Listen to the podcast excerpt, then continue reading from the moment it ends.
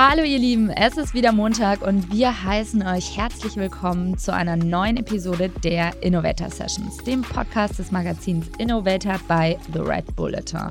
Heute zu Gast ist Vatan Basil, der Kopf der legendären Breakdancer Crew Flying Steps, die mit ihren innovativen Choreografien und spektakulären Shows ein weltweites Publikum begeistern. Ich glaube, was mich da geprägt hat, war einfach dieses, obwohl du eingeschlossen bist, trotzdem unglaubliche Möglichkeiten hast. Und dass Tanz an sich auch eine unglaubliche Kraft hat, die auch Leute visualisiert und Leute Freude schenkt. Und du kannst da Dinge in Ausdruck bringen, die dich gerade beschäftigen. Und diese Art von Kreativität und das auszuleben, hat mir auch gezeigt, dass da die Kraft in dir selber liegt. So. So, und dann starten wir doch direkt mal rein in die Innovator Sessions. Heute allerdings nur mit mir, Laura Lewandowski, denn mein fabelhafter Coast Fleming ist erst beim nächsten Mal wieder dabei. Ist aber nicht so schlimm, denn auch ich kann euch mal ganz kurz erzählen, worum es hier bei den Innovator Sessions geht, für alle, die zum ersten Mal dabei sind. Wie immer laden wir hier nämlich erfolgreiche Gründerinnen, Forscherinnen, Sportlerinnen oder Künstlerinnen ein und fragen sie zu den innovativen Rezepten hinter ihrem Erfolg aus. Und im heutigen Format sprechen wir über die größte Stärke unserer Gäste. Das Besondere ist, wie gesagt, dass jeder immer drei Tipps mitbringt, denn wir wollen ja auch diese Stärke erlangen und damit erfahren wir quasi, wie es geht. Und nächste Woche dann in der Bonusfolge Toolbox geht es dann nochmal um den gleichen Gast. Der wiederum verrät uns aber seine Lieblingsbücher, Podcasts, Newsletter etc. pp. Also alles Inspirationsquellen, die ihm zum heutigen Erfolg verholfen haben. Und ihr habt schon gehört, die Session heute ist mit dem legendären Breakdancer Vatan Basil. Und falls ihr ihn noch nicht kennt, erzähle ich euch super gerne mal ganz kurz, wer er ist und vor allem, wie er es geschafft hat, mit Flying Steps ein so erfolgreiches Breakdancer-Business aufzubauen. Ja, Vatan Basil hat es vom Flüchtlingskind ohne Deutschkenntnis zum erfolgreichen Künstler und Gründer geschafft. Der Kopf der legendären Breakdancer-Gruppe Flying Steps. In den 80er Jahren floh er mit seinen Eltern aus dem Libanon nach Berlin. Da war er allerdings noch sehr, sehr jung und während er sich mit der Sprache erstmal schwert hat, fand er im Tanzen eine Ausdrucksform, die ihm Selbstvertrauen schenkte und vor allem großen Erfolg. Denn als junger Mann gründete er die Flying Steps, mit deren innovativen Choreografien er weltweit Maßstäbe setzte. Und heute entwickelt er als künstlerischer Leiter der Flying Steps wirklich spektakuläre Shows wie Flying Bach oder Flying Illusion. Und dazu verrät er uns sicherlich später mehr und leitet natürlich auch als Geschäftsführer das Business. Ja, ganz schön viele Informationen Informationen über Vatan. Äh, wir wollen natürlich vor allem wissen, wie dieser Weg vom früheren Flüchtlingsjungen überhaupt möglich war. Und Vatan hat gesagt, eins seiner Erfolgsrezepte ist Beständigkeit. Die gute Frage ist nur, wie können wir auch beständig bleiben und vor allem über so viele Jahre hinweg große Träume erfolgreich realisieren? Vatan, schön, dass du da bist. Ja, schönen guten Tag. Freue mich sehr. Also super Intro gerade. ja, wir sind natürlich auch immer so ein bisschen gespannt, wie unsere Gäste das Intro finden, weil ihr es ja nicht mitlest. Aber umso schöner, dass du da bist und es dir gefällt. Sag mal, Vatan, eine Frage, die mir wirklich unter den Nägeln brennt. Wie hast du denn eigentlich den Lockdown überlebt als Tänzer? Boah, äh, eine sehr gute Frage, weil da, wo der Lockdown kam letztes Jahr, war ja bei uns wirklich auf einmal äh, äh, alles im Stillstand. So, wir hatten ja wirklich dann, alle Shows sind gecancelt worden, unsere Academy musste geschlossen werden. Ähm, aber wir hatten das große Glück, dass wir zu dem Zeitpunkt äh, mit Warner Music einen Deal äh, an Land gezogen haben, wo es darum ging, äh, Choreografien aufzunehmen. Das heißt, äh, so eine Art äh, Class-Videos. Da ist ein Choreograf, der macht eine Choreografie für Tänzer und das wird dann halt aufgenommen und das wird dann hochgeladen auf YouTube. Ähm, und das kam eigentlich zum richtigen Zeitpunkt, weil wir jede Woche ein so ein Video hochladen mussten. Und äh, somit waren wir eigentlich in dem Lockdown damit beschäftigt, viele tolle ja, äh, Tanzvideos zu kreieren, äh, von normalen Choreografien bis großen Konzeptvideos. Und das kann man alles, äh, wenn sich jemand dafür interessiert, auf unserer YouTube-Seite Flying Steps Dance mal anschauen. Und wir haben mittlerweile über 60, 70 Videos hochgeladen innerhalb eines Jahres. Und das kann sich sehen lassen. So. Wow. Äh, wenn du jetzt von wir sprichst, wer ist denn das alles? Na, wir, äh, meine Flying Steps ist ja nicht nur eine einzelne Person, sondern wir sind äh, so gesehen mittlerweile auch eine Firma. Ich sage es ganz vorsichtig, weil wir sind, ich würde auch sowas eher, eher in der Richtung sagen, äh, Familienunternehmen. weil mit den Jungs, mit denen ich das mache, die kenne ich seit meiner, meiner Jugend. Und äh, ja, wir haben es geschafft, irgendwann halt aus dieser, aus dieser Gruppe äh, halt eine, ah ja, eine Firma äh, zu gründen. Ähm, und mittlerweile haben wir auch sehr viele Mitarbeiter äh, und, ja, und das, das macht das Ganze auch. Deswegen ein Wir ist halt ein großes Team hinter den Flying Steps. Jetzt kann ich mir natürlich vorstellen, dass die große Bühne euch gefehlt hat. Was waren denn so die größten Bühnen, auf denen du jemals standest mit Flying Steps? Wow, äh, ja, großen Bühnen. Also wir haben äh, von ganz normalen Theatern bis große Arenen gespielt. Äh, für mich einer der tollsten, sagen wir mal, Theatern, fangen wir mal an mit einer, äh, die so ein bisschen eher nicht das Größte war, aber, aber eher, glaube ich, vom, vom Naming her, das Burgtheater in Wien zum Beispiel. Ähm, warum wir darauf so stolz sind, ist, äh, weil wir die erste urbane Tanzcrew waren, die auf so einer Bühne performen durfte.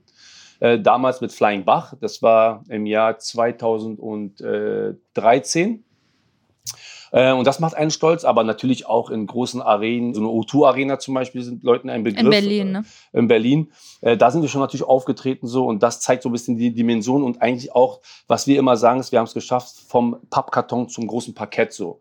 Und das beschreibt so ein bisschen, dass da, wo wir herkommen und wo wir heute sind und wirklich auf den größten Bühnen dieser Welt schon gespielt haben. Wir waren mittlerweile in über 50 Ländern unterwegs äh, mit unseren Shows und haben über eine Million äh, Live-Zuschauer gehabt. So. Und das macht uns natürlich stolz. Und deswegen kann man nicht wirklich sagen, so eigentlich ist, ist die Welt unsere Bühne. Hm. Und Flying Bach, für alle, die es nicht kennen, ist ja ein Mix aus Breakdance und Klassik. Richtig. Also das heißt, ihr habt dafür auch Ballettunterricht genommen oder wie kann ich mir das vorstellen? Nee, nee, das gar nicht, so, sondern die, äh, wieso die Idee zustande kam, ähm, war gewesen, dass ich damals äh, mit meiner, also meine Schwiegermutter hat mich damals, äh, ja, nicht gezwungen, sondern darum gebeten, äh, mit ihr in Klassikkonzerte zu gehen, weil sie der Meinung war, dass das Hochkultur ist und dass es auch wichtig für mich ist, etwas über, über, über die Musik zu verstehen und auch über klassische Musik etwas mitzunehmen. Und ich saß dann äh, da in den Konzerten und mir war es dann immer extrem äh, langweilig so. und, äh, aber ich habe mich umgeguckt und habe gesehen, dass natürlich die Leute das sehr wertschätzen, was da passiert. Äh, und, äh, und somit habe ich auch dann auch Tänzerin, Balletttänzerin gesehen, die dann halt ihre Pyretten auf ihren Füßen gemacht haben zu der Musik. Und ich dachte mir dann nur so, ja gut, das können wir auch auf dem Kopf. Ähm, und, und, und so war es erstmal da. Und mit der Zeit ähm, kam dann der Punkt, dass wir natürlich auch, wir als mit unserer Kultur äh, Breakdance ja auch mehr Wertschätzung wollten äh, von den Leuten, dass sie es verstehen, dass das eine Kunstform ist, dass es kein Sport ist. Haben die das nicht verstanden? Also, ne, ja, ja, also es war immer so, dass, dass, dass wir mal abgetan wurden als, als die, die äh, keine richtige Choreografien machen, dass es äh, Jungs sind, die einfach nur extreme Moves können, aber nicht wirklich dieses Gefühl zu haben, dass wenn du jemanden triffst auf der Straße und sagst, du machst Breakdance, also äh, so und dann fragt er dich so, äh, wie ist das dein Beruf? Und du sagst ja, dann war das schon, du hast schon gemerkt, dass das bei denen so ein Gefühl kam, so, es ist aber doch kein Beruf und äh, das, was ist denn Break Breakdance macht man in der Jugend, das ist ein Hobby, aber das mhm. ist doch keine, kein, kein Ziel, was man verfolgen kann und damit richtig Geld verdienen kann oder groß werden kann. Und das hast du nicht nur auf der Straße, sondern ähm, auch zu dem Zeitpunkt, wo meine Tochter äh, in den Kindergarten ging, wenn Elternabende waren. Äh, so, Wie alt warst du da? Äh, ähm, ähm, also erstmal Vater bin ich geworden, äh, das, da war ich 25. Wow.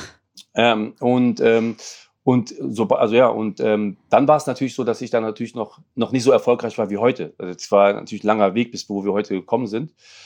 Und das war schon natürlich der Punkt da, äh, wenn du in Elternabend saßt und dann das sagen musstest, so was dein Beruf. Und dann war es schon ein bisschen für mich mal mulmig zu sagen, ich bin Breakdancer. Dann habe ich gesagt, ich bin Choreograf. Damit konnten sie ein bisschen was anfangen. so. Aus dem heraus war dann für uns irgendwann klar so, äh, unser Ziel war eigentlich, unsere erste größte abendfüllendes Programm war jetzt nicht unbedingt Klassik mit Breakdance, aber wir haben gemerkt, das ist, ich glaube, damit müssen wir erstmal anfangen, um die Leute erstmal zu zeigen, dass wir sogar in so einer Extremen, in so einem Crossover auch zeigen können, dass wir zu klassischer Musik tanzen können äh, und das choreografieren können und daraus eine Inszenierung machen können, um die Leute endlich mal zu zeigen, so dass es mehr ist, außer nur irgend, irgendein Hip-Hop äh, und jeder macht hier seinen Move. Und es ist kein Wettbewerb, weil viele denken ja auch immer an Breakdance, es kommt aus dem Wettbewerb. Das stimmt, wir kommen aus dem Battle-Wettbewerb aber mittlerweile können wir auch Shows inszenieren. So. Und das, das war eigentlich der Punkt, warum wir das unbedingt machen wollten und ältere Leute zu uns reinholen wollten, die im besten Fall mit ihren Kindern kommen, weil die, ich kenne es ja von mir, wie gesagt, äh, äh, äh, klassische Musik war jetzt nicht für mich unbedingt ein Favorite, unbedingt freiwillig dahin zu gehen. Also jemand musste mich da mitnehmen. Und somit war das dann für uns so, ey, wir holen junge Leute rein, zeigen denen, dass auch klassische Musik cool sein kann. Und umgekehrt holen wir die Älteren mit rein, die dann sehen können, guck mal, was die jungen Leute da mit der klassischen Musik gemacht haben. Respekt dafür so. Und das war eine Idee am Anfang und diese Idee hat sich dann natürlich dann auch bewahrheitet. Äh, und zum Schluss hatten wir da wirklich äh, unglaublich von jungen Kindern ab sieben, acht Jahren bis oben ins höchste Alter und alle sind rausgegangen und waren happy so. Hm. Ich war ja tatsächlich auch schon mal bei euch in der Academy. Äh, ich glaube vor so drei, vier Jahren. Und ähm, was mir sofort aufgefallen ist, dass da alle ja auch sehr, ich sag mal, diszipliniert sind, was ja Sport selbst anbetrifft. Ich nenne es jetzt mal Sport oder Kunst. Ähm, und habt ihr da auch klare Vorstellungen oder Guidelines, die eben so ein bisschen das Image neu ähm, formieren sollten, eben weg von diesem, yo, alles ist möglich, yo, ich bin Hip-Hopper und äh, muss mich eigentlich nicht reinhängen? Ne, es ist äh, genau das, was es ist. Also das Gefühl zu haben, dass natürlich diese Hip-Hopper äh, das Klischee ist, dass die da äh, alles selbst entscheiden, äh, eigener Herr sein wollen und irgendwo fehlt manchmal in manchen Parts die Disziplin so. Das, das, das merkt man so. Aber mittlerweile muss man auch sagen, dass wir, wir als Flying Steps natürlich da als Vorreiter gesagt haben, ey, wir wollen nicht mehr so wahrgenommen werden. Wir wollen, dass die Leute uns ernst nehmen und dafür halt Strukturen und, und, und eine Firma gegründet haben und gezeigt haben, dass wir sowas auch können. Also diszipliniert, professionell zu arbeiten. Also Professionalität ist e, etwas ganz Wichtiges, gerade im, im Tanzbusiness so.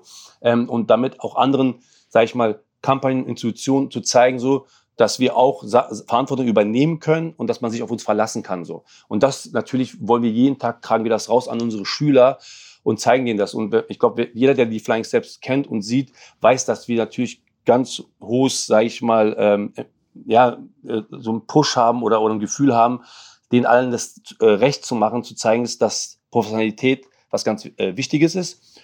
Und deswegen gehen wir auch immer damit auch ähm, oder versuchen auch alle so mitzuziehen und äh, diese Disziplin auch über die Coaches reinzutragen. Wir haben ja eine Flying Steps Academy, wie du es gerade gesagt hast, so. Und da ist es so, dass wir natürlich einmal A, unsere Kunst weitergeben. Und es ist ja mehr als Breakdance. Es ist ja nicht nur Breakdance, sondern äh, es ist auch noch der Tanz Hip-Hop, dann gibt's Locking, dann gibt's Popping und dann noch die allen anderen Tanzstile, die noch dazukommen. Wir bieten ja mittlerweile mehr an. Das ist dann auch natürlich auch noch dann Ballett, Jazz, Modern. Ähm, äh, äh, ja, und, und das sind ja all, alles ganz verschiedene Tanzstile, aber die irgendwo zusammengehören so. Und, und man lernt einfach eine Menge auch von verschiedenen anderen, sag ich mal, Tanzstilen, Tanzstyles, äh, äh kann man sagen. Ähm, wo zum Beispiel im Ballett siehst du ja, da ist eine ganz andere Disziplin und eine ganz andere Strukturen. Wo wir uns natürlich auch Sachen abgucken können. Genauso gucken können, ähm, äh, äh, wie machen die das? Und, und, so, mhm. und so mhm. geht man eigentlich an die Sache ran so. Und so versucht man das natürlich zu vermitteln. Wenn wir jetzt nochmal darauf zurückschauen, dass du im Endeffekt äh, aus dem Libanon gekommen bist, als du ein äh, Junge warst, äh, du bist nach ähm, Berlin gekommen vor der Wende, wenn ich das richtig äh, weiß. Richtig, ja, 1982. Ähm, wie hat dich das geprägt, auch in deinem Berufsalltag oder wie du denkst als Unternehmer heute? Naja, es ist natürlich, äh, ja, also ich habe eine Zeit mitgenommen, die war einzigartig so. Also muss man schon wirklich sagen so. Ich bin ja sieben Jahre alt, bin nach Berlin gekommen. Wir sind aus dem Libanon geflüchtet, also meine Eltern sind geflüchtet, die haben uns mitgenommen. ähm, und äh, natürlich kommst du erstmal äh, ins schöne West-Berlin an. Also wir waren damals West-Berlin. Und aber irgendwann merkst du so, du bist umzingelt von einer Mauer.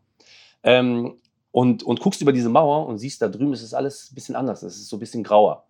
Äh, und hier in Westberlin war es so, obwohl du in dieser Mauer drin bist, bist du aber irgendwie doch freier, mit dem du kannst machen und tun, was du willst.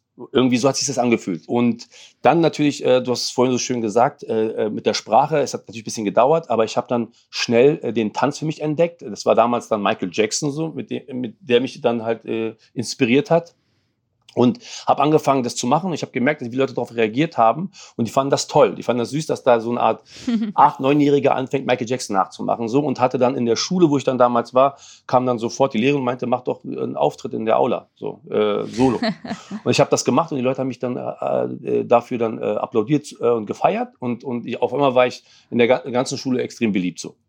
Und da habe ich gemerkt, was, was Tanz für eine Kraft hat. so. Und so hat es dann bei mir angefangen und dann, hat's dann, dann kam dann irgendwann, habe ich in den Fernsehen, damals noch, ja, war es ja Fernsehen, äh, gab es dann so Filme wie Beat Street Break-In, das sind so Filme aus den 80er Jahren, wo aus Amerika diese Kultur halt in Filmen festgehalten wurde und, und, gezeigt wurde, wie das funktioniert, diese Battles und so. Und es hat mich so fasziniert, dass ich angefangen habe, das nachzumachen.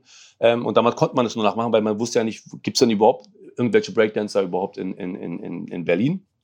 Und dann ähm, habe ich angefangen, das zu machen. Und irgendwann war es so, dass du auf einmal Leute getroffen hast, die es auch gemacht haben. Mhm. Und dann habe ich dann eigentlich dann äh, ja, Ende der 90er, Anfang der 90er richtig mit Breakdance losgelegt und dann haben wir unsere erste Crew gegründet. Ähm, und ähm, genau, und aus dieser ersten Crew-Gründung, äh, ja, Flying Steps, äh, ging es dann los mit den ersten Battles so. Mhm. Und ich glaube, was mich da geprägt hat, war einfach dieses, dieses, obwohl du eingeschlossen bist, trotzdem unglaubliche Möglichkeiten hast. So. Und, und dass, dass zum Beispiel auch manche Sachen so, dass Tanz an sich auch eine unglaubliche Kraft hat, die auch Leute emotionalisiert und Leute Freude schenkt. Und du kannst da Dinge in Ausdruck bringen, die dich gerade beschäftigen. So. Mhm. Und diese Art von Kreativität und, und das auszuleben, so, hat mir auch gezeigt, dass da noch mehr da ist, außer äh, äh, ähm, also, dass da die Kraft in dir selber liegt, so. Eigentlich kann man es sagen. So. Das ist eigentlich eine ganz gute Überleitung, denn du hast uns ja auch einen Tipp mitgebracht, der da heißt, ähm, wie man beständig zum Erfolg kommt. Also wirklich, wie man Beständigkeit ähm, verinnerlicht. Und dein erster Tipp ist, sprich deine Träume aus. Und ich glaube, für dich war es ja auch sehr wichtig, diese Träume und vielleicht diesen Freiheitsgedanken nicht nur in dir zu haben, sondern auch darüber zu sprechen. Richtig. Also es ist so natürlich, dass ich immer sage, so Träume, Ziele, Wünsche. Ich meine, das, das ist, glaube ich, jeder hat, hat das. Und ähm, ich habe irgendwann natürlich festgestellt, dass man das laut aussprechen muss. So. Also dieses Art äh, selbsterfüllende Prophezeiung. Also es ist etwas, was man sich selbst erfüllt. Also ich kam von irgendwo, wo ich nichts hatte. So. Also meine Eltern sind geflüchtet, ich hatte nichts. Und ich habe gemerkt, dass man aber trotzdem Sachen, Wünsche haben darf und die verfolgen soll. Und deswegen auch die, dieser Gedanke, den man immer, immer wieder sagt, so, ist ja was Spirituelles. Meine Schwiegermutter, und das ist, sie war immer sehr spirituell, hat immer zu mir gesagt, warte, sprich deine Träume laut raus so. Sag es laut in die Welt so. Und ich habe immer nicht verstanden, was sie eigentlich damit meinte. Also soll ich jetzt, soll ich jetzt auf den Dach gehen und das in den Himmel sagen und dann geht's in Erfüllung? Und ich, und ich glaube, was eigentlich damit gemeint war, ist, dass man wirklich mit Leuten über seine Wünsche, Träume spricht so, weil du weißt ja nie, wer zuhört und vielleicht kann der eine oder andere dir dabei helfen, diesen Traum ein Stück näher zu kommen. Und das ist wirklich oft so passiert, dass es dann wirklich so war, dass dann halt, wenn da Ideen oder Wünsche oder Träume waren, dass man es dann miteinander besprochen hat. Natürlich hast du auch die Leute gehabt, die dann gesagt haben, ach, das wird nichts. Ähm, Wer hat es denn zum Beispiel gesagt? Ach, das war immer unterschiedlich. So, das waren eigentlich manchmal Leute aus dem Familienkreis, die dann meinten, vergiss es. Äh, zum Beispiel allein, also eigentlich aber auch zum, manchmal auch zum Schütze, weil, weil man als junger Mensch man manchmal natürlich auch auf Ideen kommt, wo manche andere Leute das gar nicht nachvollziehen können. Gerade meine Eltern, meine Mutter konnte es nicht nachvollziehen, dass ich unbedingt professioneller Breakdancer werden wollte, weil sie es nie verstanden hat. Sie meinte, das ist doch kein Beruf. Damit wirst du nicht erfolgreich. Aber die sind genauso wichtig dass die natürlich auch Kritik daran äußern, genauso wie die Leute, die dich darin aber auch pushen und sagen, ja, mach das, weil du dann doch gleichzeitig dir die Frage stellst, okay, die machen sich Sorgen um etwas, also muss ich doch etwas tun, wo ich denen diese Sorge nehme. Und, und das war für mich der Punkt, wo ich sagte, okay, ich muss auch diesen Breakdance einen Beruf machen, ähm, in dem meine Eltern auch auf mich stolz werden, meine Mutter auf mich stolz äh, wird, weil genauso der, der, der, das, das Paradoxe war, sie hat dann gesagt, wir sind doch nicht geflohen, damit du hier deine Zukunft einfach wegschmeißt und einfach nur tanzt so, und Breakdance machst. So. Das ist doch nicht der Sinn der Sache. So. Du hast hier viel, viel mehr Möglichkeiten in Deutschland. Und dieses immer bei mir, sie hat es akzeptiert, aber natürlich nicht, nicht wirklich, äh, äh, das war nicht wirklich ihr, ihr Wunsch, dass ich diesen Ziel verfolge, so, obwohl sie gemerkt hat, wie glücklich mich, äh, mich das macht. Was würdest du jetzt heute deinen Kindern oder vielleicht anderen ähm, jungen Menschen sagen, die verrückte Träume haben? Naja, ich würde, also eine Sache, äh, ja, nicht. ist immer schwer, ich habe selber Kinder. Deswegen, ja, die hören ähm, jetzt zu. Ja, die hören jetzt zu. Und ähm, nee, ich habe äh, eins äh, weiß ich, dass wenn jemand für etwas wirklich brennt und wirklich Leidenschaft dafür aufbringt, so, würde ich den darin unterstützen, so 100 äh, Prozent, weil ähm, klar muss man aber auch, auch Realist sein. Äh, ist es wirklich das, was ich wirklich gut kann? Wie findet man das raus als junger Mensch? Ja, und das ist genau das, in, in, indem man wirklich damit auch ein bisschen Erfolg hat und damit man wirklich auch um, äh, um sich Leute hat, die dann auch einen darin bestätigen. So. Also wie gesagt, mit Flying Steps war es so, wir haben 93 die Gruppe gegründet und äh, 95 äh, wurden wir Weltmeister. Es hat keine, also es hat, ich habe vier Jahre getanzt und, und, und dann war ich schon Weltmeister so. Hm. Und ich glaube, dann merkst du auf einmal, ey, du hast ein unglaubliches Talent so. Äh, und weil es eigentlich unüblich ist, dass Leute so in kurzer Zeit gleich so erfolgreich werden. Und dann ging die Erfolgssträhne in, äh, bei uns immer noch weiter hoch. Wir haben dann viele Battles gewonnen und waren auf einmal in Deutschland die Newcomer Crew Flying Steps und die kannte dann jeder. Wir haben, wir haben in den 90ern eine Menge Leute geprägt äh, mit dem Style und mit der Art, wie wir waren, so aus Berlin. Und dieses, äh, Berlin hatte so damals ja wirklich diese Mauer mit allem drum und dran. Das war dann so, wo die, auch die Mauer dann gefallen ist. Das war so, so, okay, jetzt erst recht raus und mit, mit, mit, mit, mit, mit dieser Selbstbewusstsein. Ähm, Aber wie das war das für dich, dieser Tag? Erinnerst du dich noch an den Tag, als die Mauer gefallen ist? Ja, voll. Also wie gesagt, wir sind da damals einmal hingefahren und haben da Graffiti gemacht und haben dann immer, immer rüber geguckt und manchmal da Leute gesehen, rübergerufen, so, haben da immer die Soldaten gesehen. Äh, damals war es ja noch so, dass du dann halt hier in der U-Bahn, wenn du gefahren bist, zwischen der ähm, das war äh, hier äh, zwischen der Friedrichstraße und mm. Kochstraße, ist dann die U-Bahn immer dann so einen Tunnel reingefahren, das ist dann in den Osten reingefahren und dann standen da, das, das waren dunkle tote Bahnhöfe und dann standen da Soldaten so Krass. und dann bist du wieder äh, Kochstraße rausgefahren äh, in den, in, und dann wieder in den Westen rein. Und das waren damals natürlich so Eindrücke, das war, du hast die einfach da gesehen, du wusstest, die Leute können hier nicht rüber und wenig. Und dann war es dann wirklich so, äh, dass dann halt die Mauer gefallen ist. Also man hat schon, man hat es ja schon in den Nachrichten mitbekommen, da passiert gerade was und auf einmal haben die Grenzen sich geöffnet, auf einmal durften, durften, durften die Leute aus dem Osten in den Westen rein und es ging auf einmal so schnell, dass die Leute dann un unglaublich glücklich waren. Familien haben wieder zusammengefunden. Und wir sind natürlich auch zu der Mauer gerannt. Ähm, und ich kann mich daran erinnern, ich habe dann selber noch ein Stück aus der Mauer rausgehauen. Also es war wirklich eine ganz verrückte Zeit, bis äh, dazu, dass wir dann natürlich auch dann äh, Wochen später oder Tage später, dann, da wirklich, wo es dann wirklich offen war, wir dann ohne, ohne Grenzkontrolle, konntest du auf einmal rüberlaufen. So bin ich mit einem Freund damals einfach mit noch äh, D-Mark damals rüber, rübergelaufen und wir hatten da, ich weiß nicht, nicht so viel, wir hatten glaube ich 10 D-Mark oder ich weiß, das war nichts so, aber da drüben war das äh, unglaublich äh, äh, voll, hatte voll den Wert. Mhm. So sind wir noch Alexanderplatz in, in ein Restaurant reingegangen und haben dann voll gegessen und haben noch sogar noch uns noch, noch ein Hemd gekauft. Ich kann mich noch erinnern, noch so echt kariertes Hemd gekauft und sind dann zurück in den Westen reingegangen und das war für uns wie so eine Art ganz, äh, eine ganz nice andere Leben. Welt. Mhm. Ganz anderer Film, so, ja.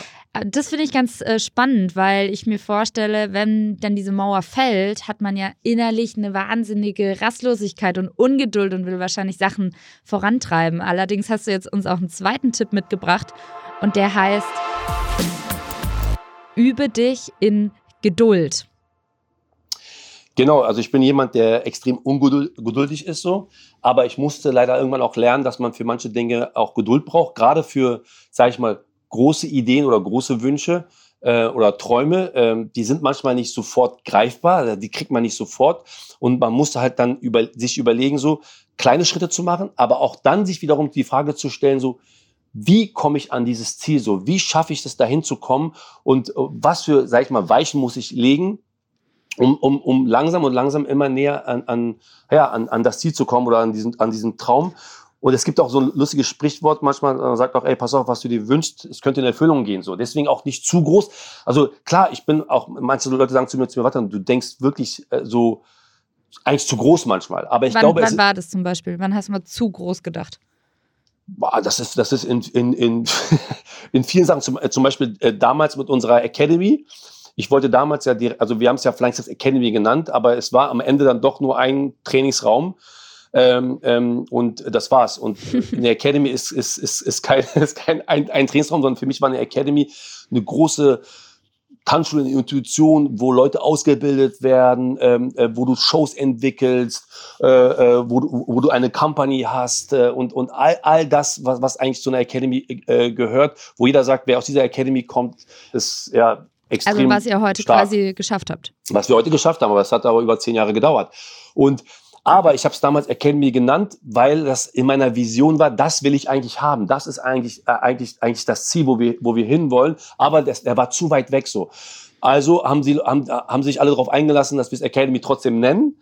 Aber somit aber auch uns dann gleichzeitig, und das meine ich damit mit, mit selbsterfüllenden Prophezeiung, dass man auch diesen Druck hat, dass man mhm. diesem Namen gerecht werden muss. Also man muss immer etwas gerecht werden. Und ich kenne das aus, aus, aus, aus unserer, sag ich mal, Battle-Kultur es ist jedes Mal ein Wettbewerb so und und wer ist der Beste und du versuchst immer mit mit einer der Besten zu sein so und und ich glaube das ist auch so, so ein Punkt und deswegen deswegen ist es eigentlich äh, äh, ja das ist eigentlich so äh, Geduld zu haben und, diese, und, und das, das sich zu erarbeiten. Und Leute unterschätzen, das ist viel Arbeit. So. Also man kriegt nichts geschenkt. Und deswegen sage ich auch mit Wünsche, pass auf, was du, weil wenn du auf einmal etwas kriegst, was du nicht handeln kannst, also hätten wir damals gleich drei Studios oder aufgemacht, wären wir gescheitert, weil wir noch gar nicht auch, auch im Team und strukturell das hätten, hätten handeln können. Deswegen, deswegen Ziele setzen und dann versuchen, an dieses Ziel ranzukommen. Wie gehst du denn mit Niederlagen um? Auch sehr gut eigentlich. Das ist äh, äh, verrückt, weil ich glaube, Niederlagen, äh, aus Niederlagen lernst du sehr viel. Das ist, glaube ich, äh, extrem äh, wichtig. So, das zeigt dir, wo du stehst und was du kannst, was du nicht kannst. Ganz einfach. Und ähm, da musst du, glaube ich, äh, daraus äh, das Erkenntnis nehmen und dann überlegen, wie kann ich jetzt daraus äh, das besser machen beim, beim nächsten Mal. Es gibt Dinge, die machst du einfach nicht besser. Und es gibt Dinge, die machst du besser und es gibt Dinge, wo du das nie wieder machst, weil du weißt, äh, das ist nichts für mich so. Was denn zum Beispiel bei dir? Was, hast du, was würdest du nie wieder machen?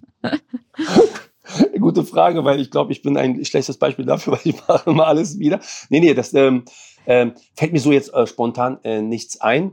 Aber ich weiß, dass da so, ähm, also nee, genau, was ich auf keinen Fall ähm, machen würde, ist äh, zu allem Ja zu sagen. So. Ich bin einer, der sehr schnell euphorisch und sofort Ja sagt. Mhm. So. Und ich habe gemerkt, ich muss auch mal Nein sagen, oh, egal wie sehr mich das reizt, weil genau das ist ja mein Problem auch. Ich bin halt so jemand, so gerne der, der, wenn jemand sagt, kannst du nicht, dann erst recht so. Und das ist so bei mir immer so schon dieser, dieser Trieb gewesen, so dieses, geht nicht, gibt's nicht so. Also ich bin wirklich der Meinung, man kann wirklich eine Menge und sehr viel im Leben erreichen so.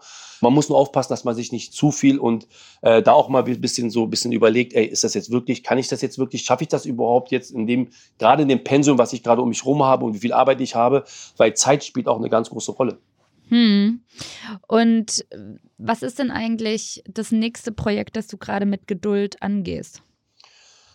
Also wir haben zwei äh, große Projekte mit Geduld, die wir angehen. Ähm, eins ist jetzt für unsere Academy jetzt, äh, dass wir ab ja jetzt am kommenden Montag, also eigentlich, ich weiß ja nicht, wie er die aus, ausstrahlt, aber jetzt bald kommt bei uns ähm, unser Ausbildungsprogramm äh, endlich äh, und äh, in dem, wo es geht, dass wir endlich Tänzer ausbilden wollen im urbanen Tanzstilbereich äh, wo sie drei Jahre in eine Ausbildung gehen und bis dazu, dass wir natürlich dafür auch eine staatliche Anerkennung wollen, dass sie am Ende ein Zeugnis haben, der staatlich anerkannt ist. So.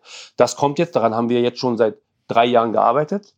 Äh, darauf sind wir extrem stolz. Äh, ich glaube, den Schlüssel, den wir entwickelt haben, äh, ist einzigartig so. Äh, und, und, und das ist das, wo wir auch immer hin wollten. Immer weiter dahin, dass wir irgendwann halt diese ganzen Freiberufler, diese ganzen Tänzer, die Autodidakten sind, ähm, unsere Erfahrung, die wir in diesen ganzen 30 Jahren in, in, in diesem Tanzbusiness aufgebaut, äh, erlernt und das Wissen haben, das jetzt zu übertragen an Menschen, die auch diesen Weg gehen wollen, aber dann gleich von Anfang an so strukturiert äh, und, und, und mit den richtigen Tools, dass die dann halt, wenn sie in dieses Berufsleben reingehen, nicht diesen langen Weg gehen müssen, wie ich den gegangen bin oder wie viele andere Tänzer, sondern schneller äh, äh, da halt halt ankommen. Hm. Ja, und, und, und das ist das, was als nächstes kommt. Ja, darüber freuen wir uns sehr.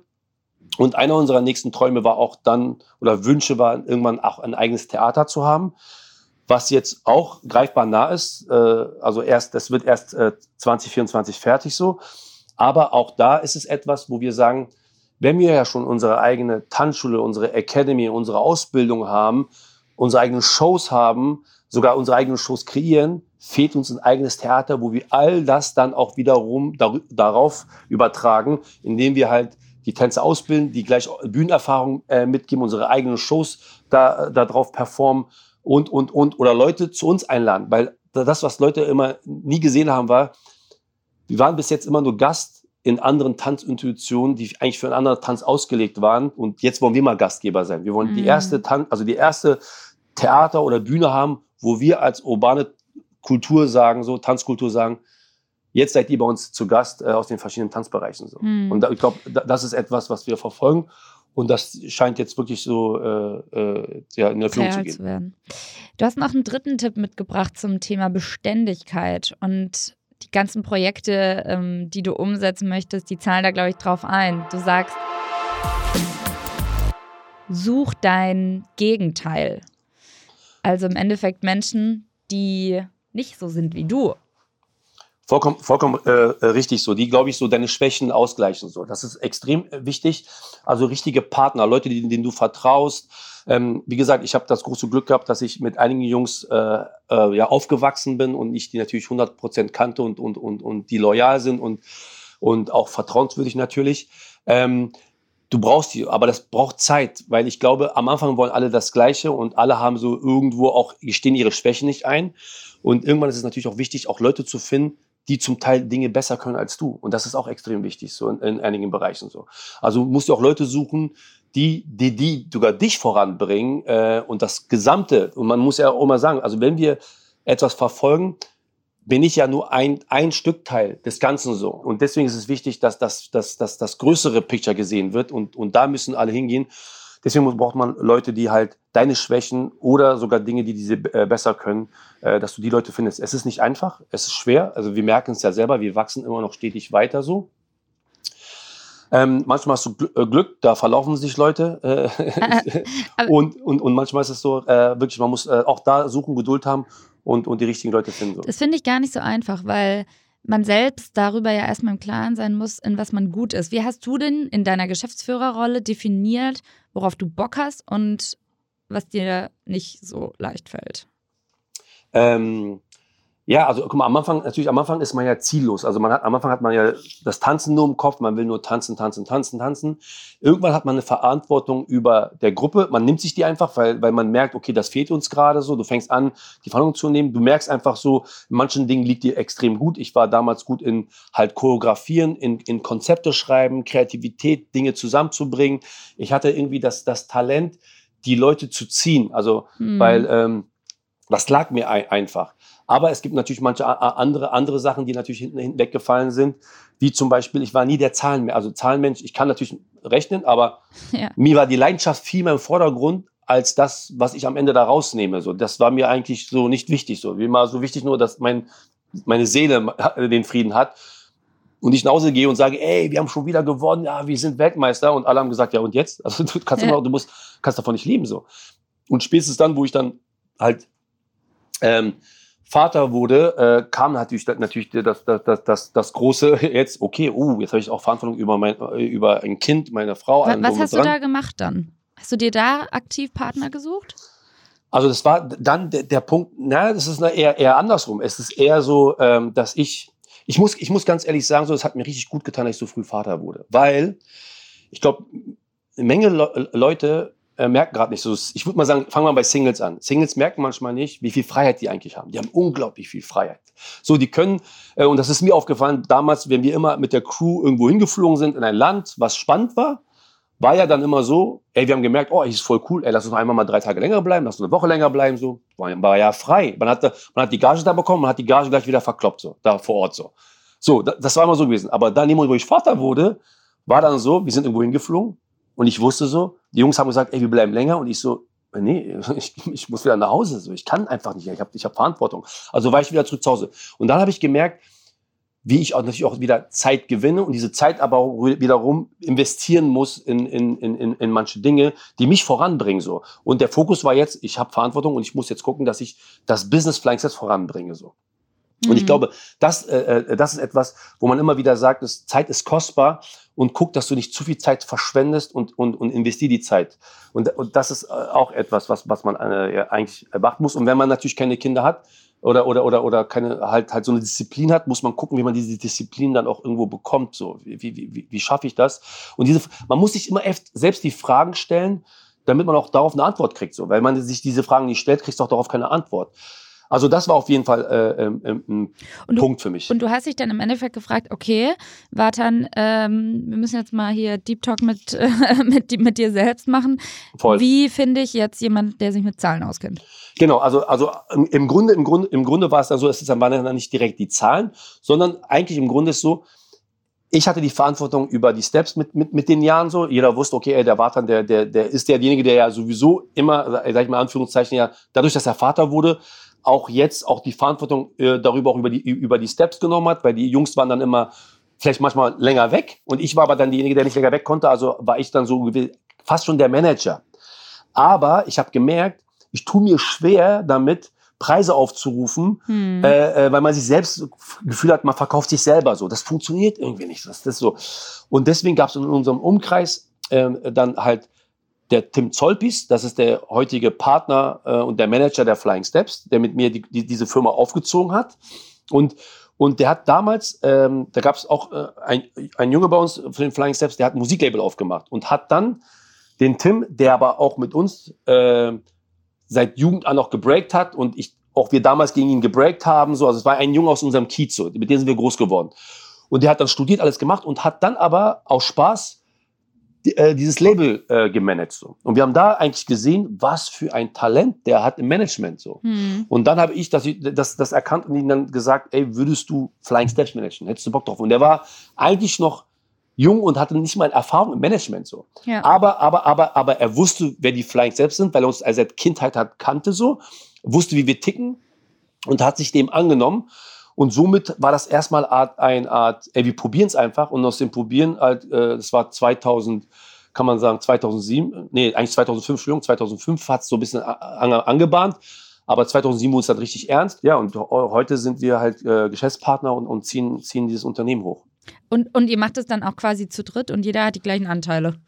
Genau, also es ist so, dass wir natürlich sind noch ein bisschen mehr. Also es, sind, es gibt einmal die Geschäftsführer, das, das sind drei, das ist der Stefan Lechermann, äh, Tim Zolpis und ich haben die Verantwortung, ähm, aber äh, Teilhaber dieser Firma sind noch einige mehr. Mhm. Das sind dann halt um, um, die sechs Leute, die noch äh, Teilhaber sind. Auch zum Teil die natürlich aus der Flying Steps Zeit, Originalzeit, die sind mhm. ja immer noch da.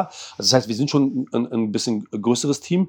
Und aber insgesamt äh, sind hier eigentlich so zwölf Mitarbeiter, Festangestellte und darüber ja. hinaus dann äh, extrem viele Freelancer. Das heißt, allein unsere Dozenten sind ja 40 Freelancer plus noch unsere Produktion. Wenn man die alle zusammenzählen würde, kommen wir da schon auch, nur allein an äh, einen Stamm von Tänzern, kommen wir schon da um die 60 Tänzer, so, die für Flying Steps äh, mhm. arbeiten. So. Wow. Also so. Und dann darüber hinaus natürlich dann noch, wenn da noch Produktion alles drum und dran ist, kommen wir in Spitzenzeiten auf, auf 150 oder so. Warte, ich glaube, du hast da wirklich was ziemlich Einzigartiges geschaffen und äh, da kannst du sehr, sehr stolz drauf sein, ähm, wohin dich deine Beständigkeit geführt hat. Und ich danke dir erstmal an der Stelle für die ganzen Insights, die du uns äh, mitgegeben hast. Ich glaube, ich hätte echt noch ewig weiterreden können. Mich fand, ich fand auch das Wendethema total spannend. Ich bin ja auch erst 91 geboren, also ähm, das fand ich echt geil gerade.